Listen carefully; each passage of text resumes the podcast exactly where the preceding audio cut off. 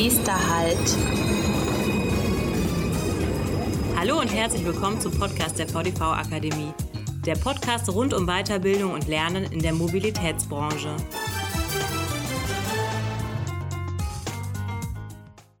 Nächster Halt, Uptrain. Herzlich willkommen zu einer neuen Folge unseres Podcasts. Seit der Pressemitteilung des Bundesministeriums für Bildung und Forschung vom 7. Juli 2020 steht es fest. Das Projekt Uptrain kommt.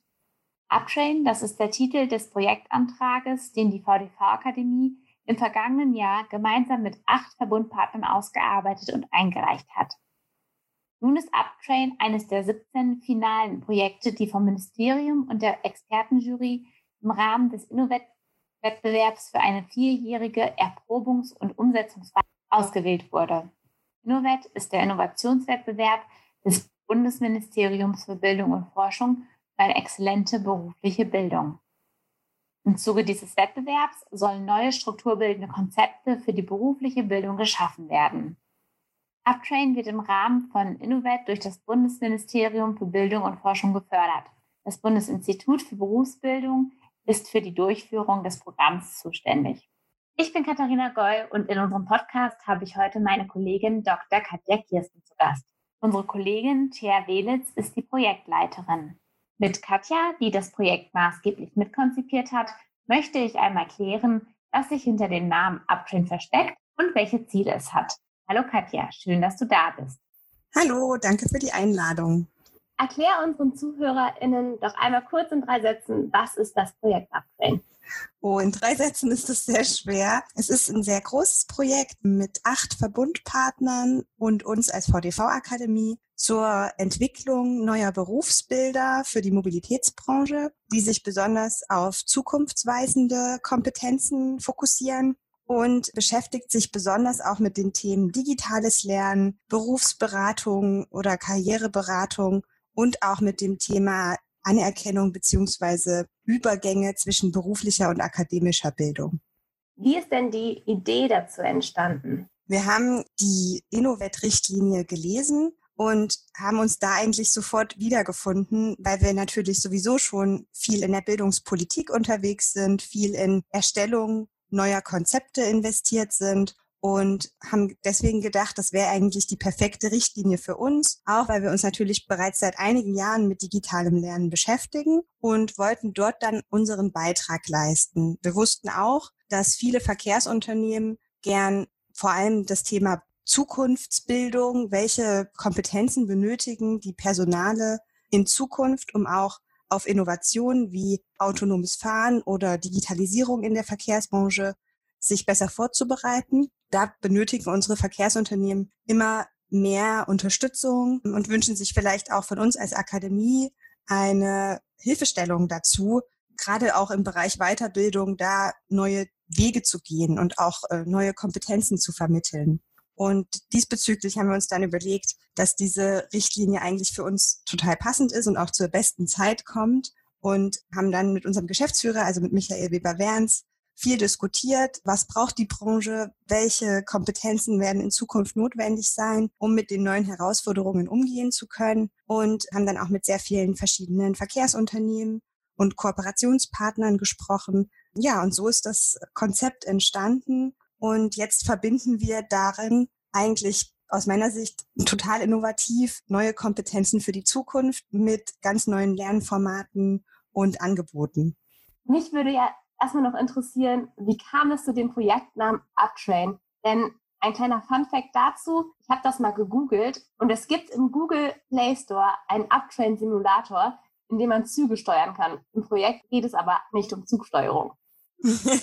nicht zumindest nicht hervorragend oder zumindest nicht eindeutig. Es ist so, dass wir natürlich ein Akronym brauchten. Also für solche Forschungsprojekte ist es immer notwendig, sich ein Akronym zu überlegen, äh, was auch nicht zu lang sein darf, damit das Projekt immer wieder erkannt wird und immer wieder zitiert werden kann. Und wir haben dann lange überlegt und wie du dir vielleicht vorstellen kannst, gibt es ganz viele Projekte bereits, die irgendwas mit Digitalisierung, irgendwas mit, mit Trainings in sich im Namen haben. Und so war es dann für uns sehr schwer, ein Akronym zu finden. Und wir haben dann, wir sind dann auf dieses Thema gekommen, wir wollen ja die Leute weiterqualifizieren. Das ist eigentlich der Dreh- und Angelpunkt. Wir wollen die zur Fortbildung motivieren, also nach oben qualifizieren. Und deswegen kam dann dieses Wort ab irgendwie sehr passend, also ab Train, ne? also Train von trainieren, aber natürlich auch dieser Bezug zu unserer Branche durch das Wort Train auf Englisch zog, wodurch wir dann dachten, okay, es ist so ein bisschen beides. Ne? Man, man merkt so ein bisschen, es ist unsere Branche, es ist ein Train oder ein Zug, aber Training und Trainieren hat eben ja auch diese Bedeutung von Weiterbildung und das fanden wir eigentlich ganz passend. Und dadurch, dass es auch noch nicht vergeben war als Akronym, konnten wir das dann gut benutzen. Clever.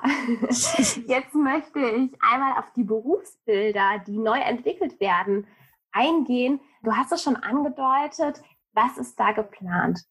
Genau, das sind zwei Berufsbilder, die auch äh, durch die IHK anerkannt werden sollen. Das heißt, es soll eine IHK-Prüfung geben. Und auf diesen Ebenen besteht zu diesen Themen, aber auch grundsätzlich noch gar nicht so viel für unsere Branche. Also auf den Ebenen DQR Stufe 5 und DQR Stufe 7 sollen diese Trainings oder die Weiterbildungen angesiedelt sein. Und da gibt es einfach noch nicht so viel. Auf der DQR Stufe 5 wollen wir die Weiterbildung zum Spezialist oder zur Spezialistin Elektronik, Mechatronik, Mobilität entwickeln und auf der DQR Stufe 7 die Strategin oder den Strategen Systemmanagement Mobilität. Und das sind eben zwei Weiterbildungen, die sich speziell auch mit den Themen Elektronik, also Elektromobilität, Digitalisierung etc. beschäftigen. Also die, die Spezialisten, die es jetzt schon im Unternehmen gibt, nochmal konkret auf diese Themen und auf Zukunftsthemen in diesen Bereichen einstimmen soll und die auch in den Bereichen weiter qualifizieren sollen.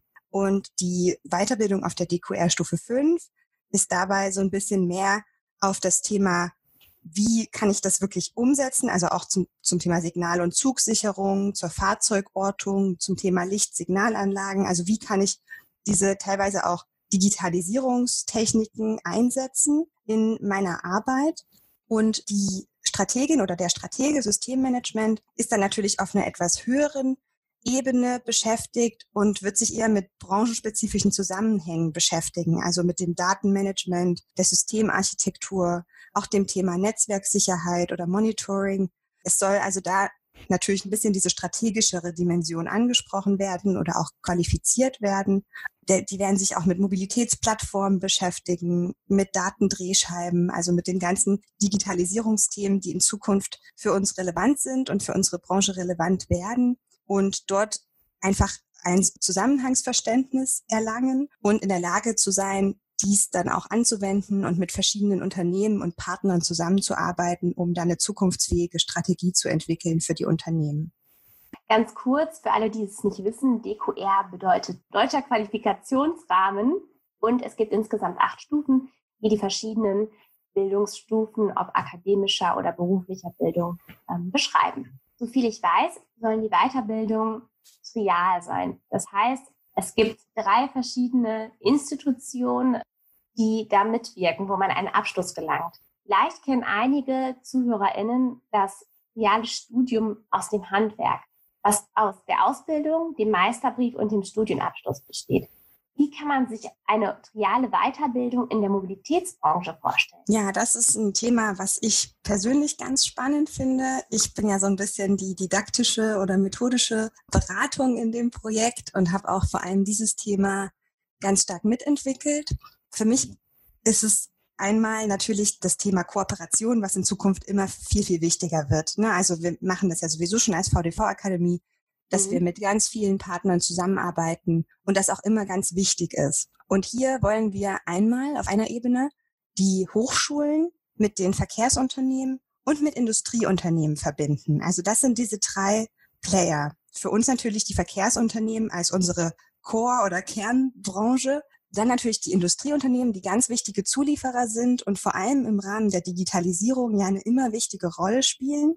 Denke an Unternehmen, die zum Beispiel auch diese IT-Dateninfrastruktur liefern, dann sind die natürlich nicht wegzudenken aus dem Thema Fortbildung zum Thema Kompetenzen für die Zukunft. Und ein dritter ganz wichtiger Player ist aus unserer Sicht eben auch die Hochschule oder die verschiedenen Hochschulen, die sich mit dem Themen beschäftigen. Es gibt ja auch ganz viele Weiterbildungsstudiengänge, die sich mit dem Thema autonomes Fahren oder Digitalisierung beschäftigen. Und die wollen wir natürlich mit einbeziehen. Und mir war dabei auch ganz wichtig, nicht diese traditionellen Grenzen zwischen diesen Institutionen so starr wirken zu lassen.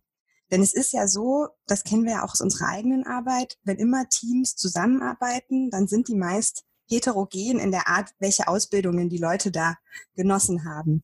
Also ob das jetzt Leute aus der Praxis sind, die eher in der beruflichen Bildung groß geworden sind oder Leute, die erstmal einen Studienabschluss gemacht haben und dann in die Praxis gekommen sind, die haben alle ihre Vorteile und Nachteile sozusagen, die haben alle ihre Stärken, die sie einbeziehen können in solche Teamstrukturen. Und das war uns ein ganz wichtiges Element. Und deshalb ist für uns wichtig, nicht nur diese Partner miteinander zu verbinden, also nicht nur zu sagen, in dem Projekt konzipieren wir bestimmte Bildungsstrategien mit Hochschulen, Industrieunternehmen und Verkehrsunternehmen, sondern dann auch zu sagen, die Lerngruppen selbst, also die Teilnehmer in den Qualifizierungen, sollen teilweise heterogen zusammenkommen. Das heißt, wir werden sogenannte Lernortkooperationen und Lernkooperationen aufbauen. Damit ist gemeint, dass zum Beispiel ein, eine Gruppe Studierender im Rahmen ihrer Lehrveranstaltung zu einem bestimmten Thema mit den Teilnehmenden aus unseren Weiterbildungen zusammenkommt und teilweise auch mit Industriebeschäftigten und dann an ganz konkreten Fragestellungen und Zusammenhängen zusammengearbeitet wird.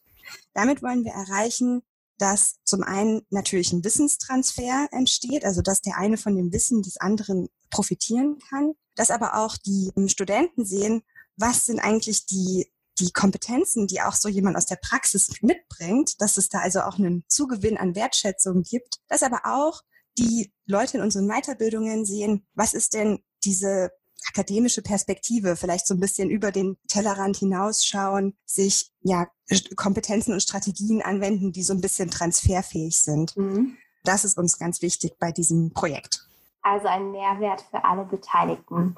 Vielleicht kannst du uns noch mal erzählen, was genau im Projekt geplant ist und wieso der Ablauf sein wird. Das Projekt wird ja über vier Jahre laufen. Womit wird gestartet? Was ist da geplant?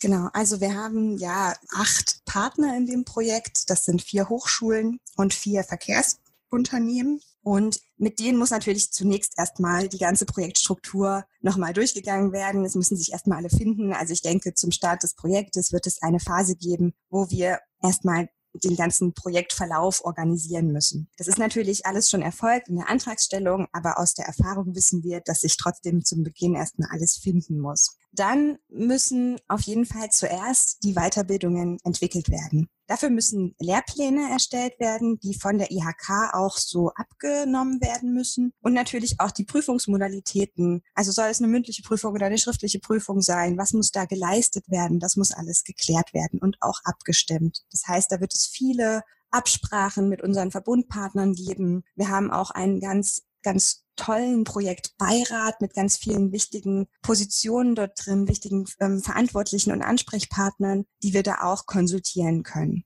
Wenn der Lehrplan entstanden ist, also wenn wir dann genau wissen, was muss in diesen Weiterbildungen an Themen alles vorhanden sein, dann können wir uns an die eigentliche Realisierung des, der Weiterbildungen machen. Das heißt, dann entstehen wirklich die Stoffverteilungspläne der VDV-Akademie. Ne, wenn wir das dann anbieten als mhm. Weiterbildungen, muss ja klar sein, wer unterrichtet das, welche von unseren Dozenten oder Dozierenden können das abbilden. Das muss alles geplant werden. Es müssen auch didaktische Methoden, Trainingspläne erstellt werden, was wir dann natürlich mit unseren Bildungsreferentinnen in der VDV-Akademie und im Projekt gemeinsam machen werden. Da ja das Thema digitales Lernen ganz wichtig ist, wird auch die Erstellung oder die Konzeption eines Blended Learning Konzeptes ganz wichtig sein, gleich auch mit relativ zum Anfang im ersten Jahr, damit wir aus dem Lehrplan überlegen können, was muss denn digital realisiert werden, was muss ich denn digital auffangen, was dann verknüpft wird mit den Weiterbildungen in der Präsenzphase. Und es sollen auch einige Module komplett digital abgebildet werden. Das muss alles erstellt werden, es muss ein Konzept produziert werden und dann müssen natürlich diese ganzen digitalen Lernanwendungen auch entwickelt und umgesetzt werden. Mhm. Es soll auch dann relativ so in der Mitte des Projektes, ähm, es muss ein Konzept entstehen zur trialen Bildungs- und Karriereberatung. das ist ein ganz wichtiger Pfeiler in dem Projekt, dass wir die Weiterbildungsinteressierten von allen verschiedenen Institutionen für die Branche beraten wollen, wo, was können die eigentlich machen, was sind ihre Optionen, wie können sie weiterarbeiten und die dann auch wieder verweisen an die dezentralen Player, also an die Hochschulen oder an die Verkehrsunternehmen oder an die Industrie. Und diese, dieses Konzept soll auch gemeinsam mit unseren Verbundpartnern entwickelt werden für so eine zentrale Branchenberatung. Aber dann werden auch verschiedene Absprachen stattfinden zum Thema Anerkennung von Leistungen. Es soll ein Bildungspunktesystem diskutiert werden. Das heißt, kann es eine Möglichkeit geben, vor allem auch informelles Lernen oder nonformales Lernen mit zu wertschätzen. Also wenn ich zum Beispiel als Weiterzubildender in unserem digitalen Lernportal noch eine zusätzliche Qualifizierung mache, weil ich einfach mich besonders für das Thema Antriebstechnologien interessiere, kann ich das in irgendeiner Art und Weise gewertschätzt bekommen und dafür Punkte bekommen. Oder wie ist das, wenn ich eine Lernortkooperation besuche bei einer Werkstatt, als Student oder auch als äh, Teilnehmer von einem Verkehrsunternehmen kann ich auch dafür in irgendeiner Art und Weise einen Punkt bekommen oder eine Wertschätzung, die ich dann abspeichern kann. Also es geht so ein bisschen um das Transparentmachen von Bildungsleistungen. Das soll diskutiert werden und da soll auch ein äh, Konzept ausprobiert werden. Ja, und dann kommt es eigentlich, wenn diese ganzen Konzepte erstellt worden sind und wir da genau wissen, was muss alles passieren, was sind die Anforderungen, dann kommt die Erprobungsphase. Und das ist die Phase, in der die tatsächlichen Weiterbildungen dann stattfinden, mit Teilnehmern aus unseren Partnern natürlich oder von unseren Verkehrsunternehmen und auch von den Hochschulen. Und dann werden diese beiden Weiterbildungen durchgeführt, evaluiert. Es wird ganz viel dar darum gehen, gingen diese Konzepte auf oder müssen wir die anpassen? Gibt es etwas, was nicht funktioniert hat? Das Projekt Uptrain ist ja ein Forschungsprojekt beim Bundesministerium für Bildung und Forschung. Das heißt, es kann auch immer mal passieren, dass wir merken, diese und diese Sache oder dieses Konzept hat in der Praxis nicht so gut funktioniert und wir müssen es nochmal anpassen. Das ist der ganze Sinn dieses, dieser Übung. und okay. genau, und dann würden wir das in Teilen natürlich nochmal anpassen und dann gibt es auch zumindest für diese Weiterbildung auf der DQR-Stufe 5 einen weiteren Durchlauf. Und wenn der dann beendet ist, gibt es eine Gesamtevaluation auf Bildungsebene. Es wird dann ein Leitfaden entwickelt für die Branche, gerade zum Thema triale Weiterbildung. Und am Ende entsteht der Projektbericht und dann versuchen wir natürlich, die Weiterbildungen auch in andere Regionen zu bringen, in andere ja, Unternehmen und Hochschulen. Das ist eine ganze Menge. Vielleicht noch kurz zur Erklärung. Zunächst wird das Projekt in zwei Hubs sozusagen, in zwei Clustern stattfinden. Das ist einmal in Nordrhein-Westfalen der Cluster Rhein-Ruhr und einmal der Cluster Rhein-Main-Neckar. Also das Ziel des Projektes ist eigentlich ganz kurz zusammengefasst, die Weiterbildung in der Mobilitätsbranche zu revolutionieren. Magst du uns noch mal sagen, wer als Verbundpartner alles mitmacht?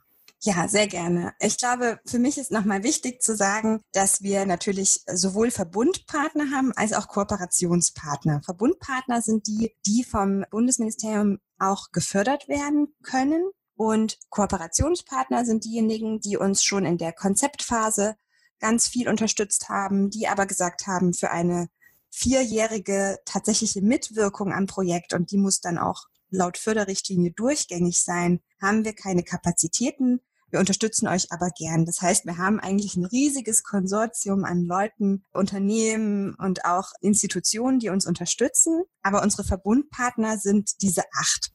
Und du hast es ja auch gerade schon gesagt, es gibt ja diese zwei regionalen Cluster. Das war auch eine Vorgabe des Projektes, dass diese Maßnahmen erstmal nur regional erprobt werden. Ich persönlich halte das auch für eine sehr gute Idee, weil durch diese Regionalität eine viel bessere Zusammenarbeit möglich ist, vor allem innerhalb so eines großen und komplexen Projektes. Und in jedem Cluster gibt es zwei Hochschulen und zwei Verkehrsunternehmen. Und wir sind so ein bisschen als Verbundkoordinator der die Position, die dazwischen steht.